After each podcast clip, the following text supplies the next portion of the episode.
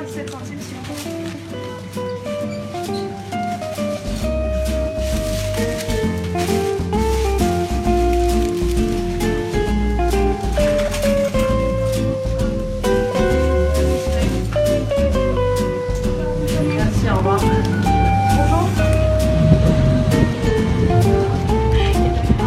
那今天我们讲的这个词呢，叫 bucket。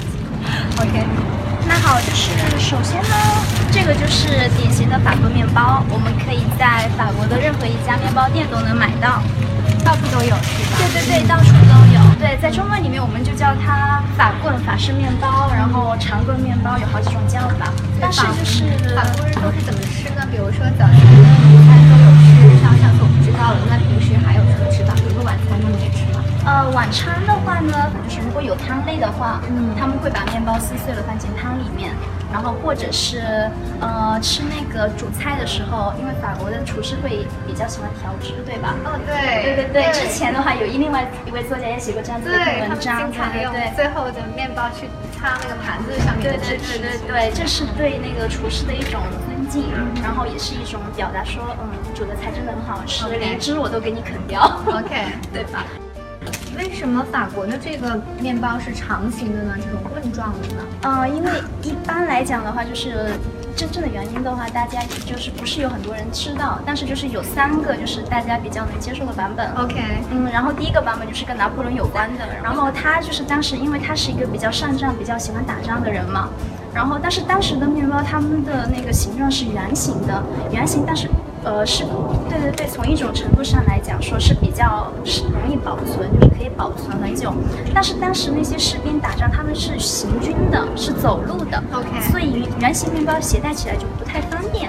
所以当时拿破仑的他的那个面包师，他就发明了一个这样子的形状，然后让士兵可以插在那个裤袋裤裤裆里面，裤袋里面的，插在那个插在那个裤袋里面。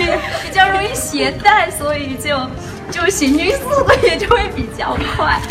那第二个原因就是当时巴黎在建地铁的时候嘛，然后工程师就发现圆的面包可能切割起来不是那么方便，所以他就叫一些面包师发明了就是比较容易切割的，就方便工人，对，方便工人进地铁的工人，所以他就是有今天这个传，对，好切好吃。哦第三个原因就是。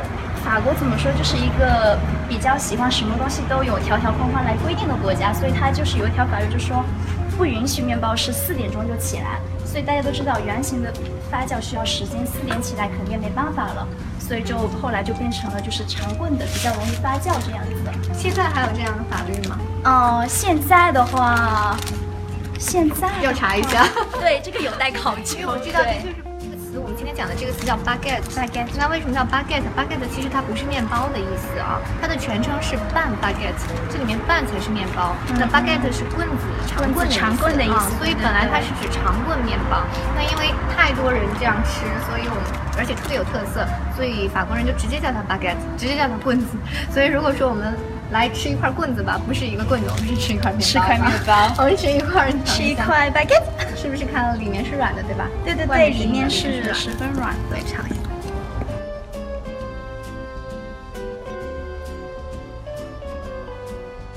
baguette。baguette。baguette。baguette. baguette. baguette. baguette. baguette. baguette. Ce moment.